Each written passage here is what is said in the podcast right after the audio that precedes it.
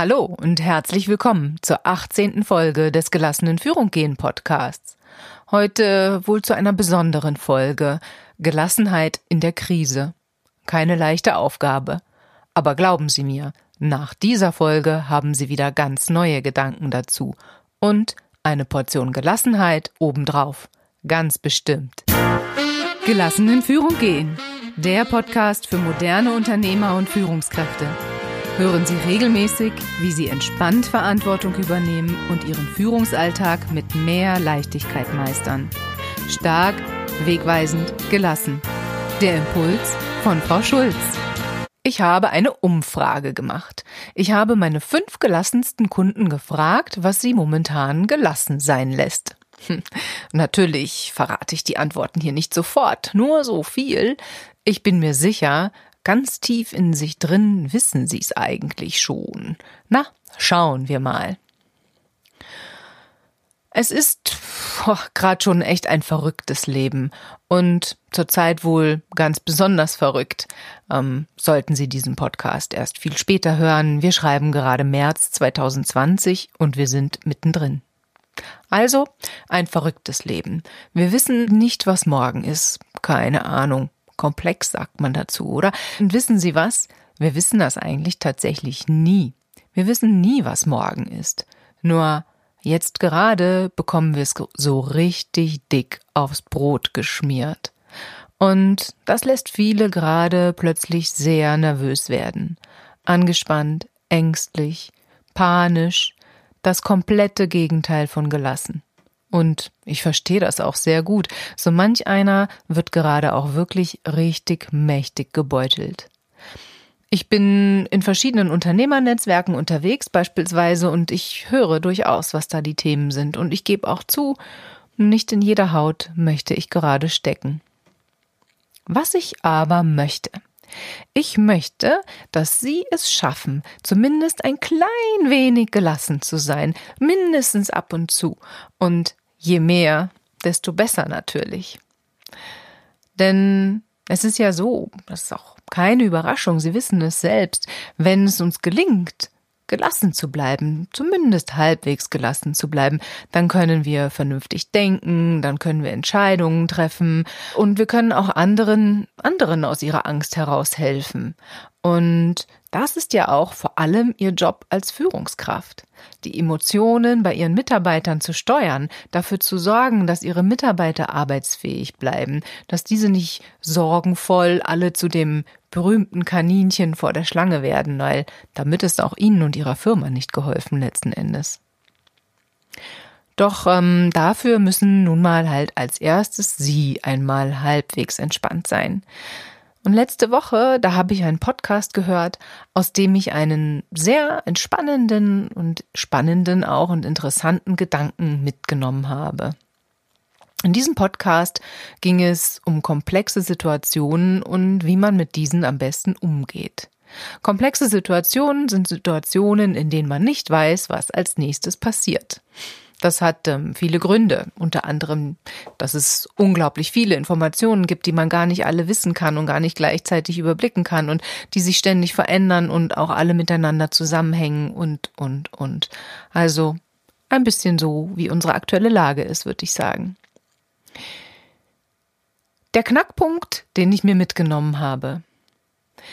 In komplexen Situationen ist es nicht nur so, dass wir nicht wissen, was als nächstes passiert, Nein, wir können es nicht wissen. Und Sie auch nicht. Ich finde, das entlastet ungemein, oder? Sie können es einfach nicht wissen. Und das ist schon ein Unterschied, ob man sagt, ich weiß es nicht oder ich kann es nicht wissen. Sie dürfen zugeben, dass Sie es nicht wissen können. Ist das keine Erleichterung? Also, ich meine jetzt natürlich nicht im Sinne von zögern und zaudern, im Sinne von, uh, es ist alles so unüberschaubar, wie soll ich denn da jemals irgendwas wissen und irgendeine Entscheidung treffen und so weiter.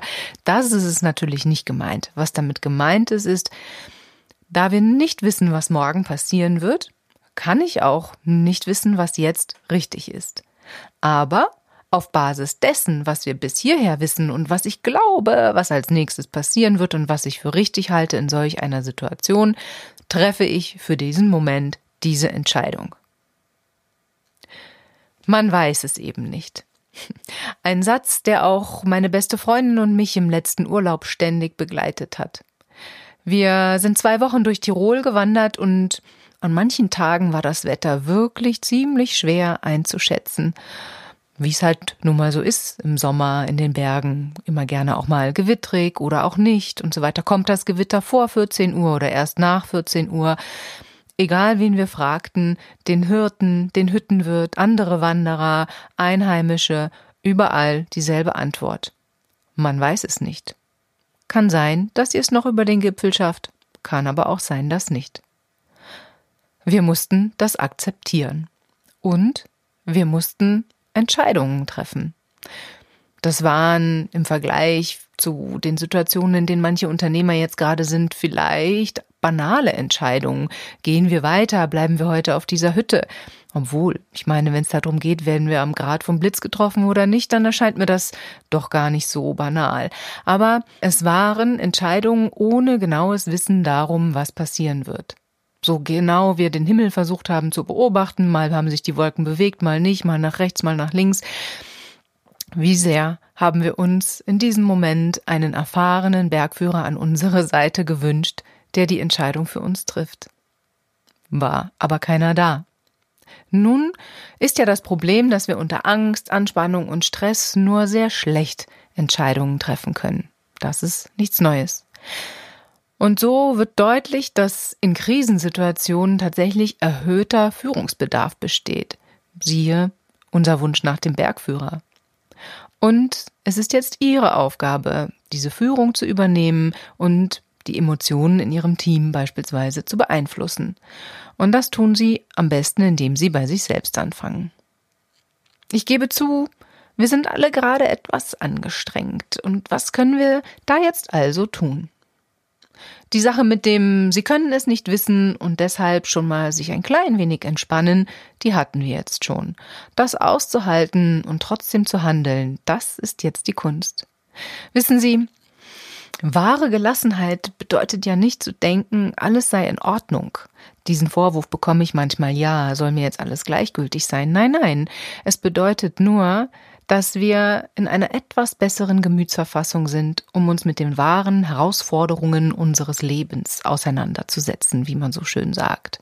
Und das war auch für meine Freundin und mich in den Bergen total wichtig. Wir haben es dann irgendwann tatsächlich geschafft, dass dieser Satz, man weiß es eben einfach nicht, zu einem Running Gag geworden ist für alles Mögliche. Was also bringt sie jetzt in eine bessere Gemütsverfassung?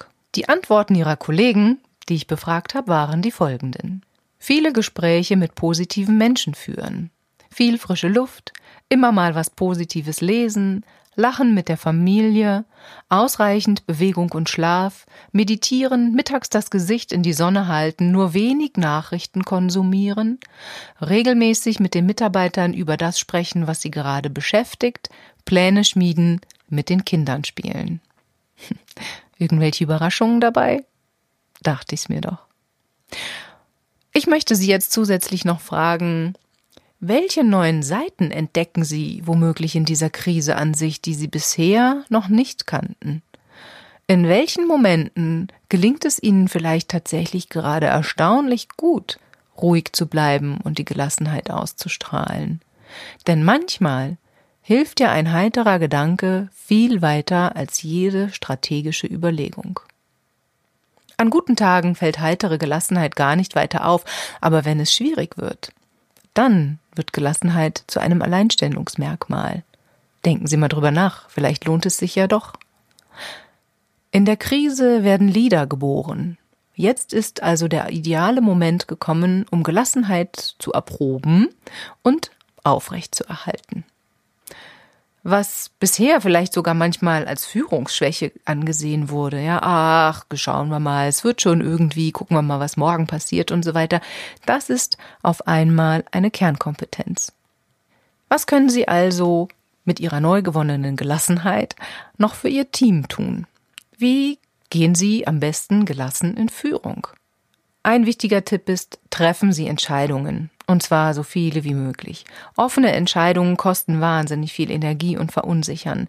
Treffen Sie Entscheidungen auf der Basis, dass Sie es eben wirklich nicht wissen können. Die anstrengendsten Momente letzten Sommer in den Bergen waren nämlich genau die, in denen wir unentschlossen auf der Stelle traten und nicht wussten, was wir tun sollten. Zehn Meter hoch, zehn Meter wieder runter, nochmal auf den Stein setzen, kommen wir essen erstmal ein paar Nüsse und beobachten noch weiter die Wolken. Schlimm. Sobald wir aber entschieden hatten, wir gehen zurück zur Hütte und auf der Terrasse gesessen haben, im strahlenden Sonnenschein natürlich ohne Gewitter, ging es uns trotzdem sehr viel besser, denn wir hatten etwas entschieden. Und lassen Sie Ihre Kollegen und Ihre Mitarbeiter ruhig mitentscheiden. Nennen Sie zum Beispiel das Ziel, also wir wollen heil aus der Krise wieder rauskommen, wäre jetzt mal ein ganz grob formuliertes Ziel. Und dann fragen Sie Ihre Mitarbeiter, welche Ideen Sie dazu haben. Fragen Sie sie, wie, was Sie glauben, wie dieses Ziel erreicht werden kann. Sie werden staunen, was da alles zusammenkommt. So bekommen Sie dann alle gemeinsam nämlich wieder das Gefühl, handlungsfähig zu werden. Und das ist nun mal der erste Schritt zur Gelassenheit für Sie alle. Vielleicht lohnt es sich auch, sich mal hinzusetzen und zu sagen, so, und jetzt schauen wir uns das Ganze mal ganz genau an hier. Schritt für Schritt gehen wir das mal durch und überlegen, was kann uns denn überhaupt so passieren? Wie viel Geld haben wir denn tatsächlich noch? Welche Kunden haben wir noch, die doch noch Interesse an unseren Produkten haben? Welche ganz anderen neuen Kunden und Branchen könnten wir eventuell entdecken? Ähm, existieren sie alles ganz kleinlich durch und stellen sie vielleicht auch so fest, hey, wir haben mehr Möglichkeiten, als wir bisher gedacht haben. Und zum Abschluss quasi habe ich noch eine gute Nachricht für Sie. Es ist fast ein bisschen egal, was Sie tun, es wird immer gut ankommen. Denn in Krisensituationen wird Führung immer extrem positiv wahrgenommen. Ich sag ja, der Bergführer, nachdem wir uns gesehnt haben, selbst wenn das der größte Idiot gewesen wären, wir wären zumindest für den ersten Moment wahrscheinlich froh gewesen, dass da einer ist, der uns sagt, weitergehen oder nicht weitergehen. Also, Sie können fast nichts falsch machen, solange wie Sie etwas tun. Atmen Sie tief durch. Dreimal hintereinander. The trick is to keep breathing, wissen Sie? Ich denke, es geht ja jetzt nicht darum, die Krise zu ignorieren. Es geht darum, einfach immer wieder Momente zu schaffen, in denen Sie Kraft schöpfen können, um einen kühlen Kopf zu bewahren. Denn ohne den sind Sie gleich verloren. Und tun Sie mir noch einen kleinen Gefallen. Wenn Sie einem Menschen beim Spazierengehen oder auf der Straße begegnen, springen Sie nicht gleich ins Gebüsch. Er wird schon nicht die Krätze haben. Und jede Geste, die uns Ablehnung signalisiert, kostet uns wieder neue Energie. Unseren Selbstwert und unser sicheres Gefühl wiederherzustellen, pff, ist irgendwie immer wieder ganz schön anstrengend. Also, tun Sie Ihren Mitmenschen und sich selbst diesen Gefallen. Ich danke Ihnen. Mein Name ist Wiebke Schulz und ich bringe Sie gelassen in Führung. Ja, auch in schwierigen Situationen. Und wenn Ihnen diese Podcast-Folge oder mein Podcast im Allgemeinen gefällt, dann erzählen Sie es unbedingt weiter. Und hören Sie vor allen Dingen auch beim nächsten Mal wieder zu. Wenn es, tja, worum es da geht, weiß ich einfach noch nicht. Denn ich kann es nicht wissen. In diesem Sinne, bis bald. Ihre Frau Schulz.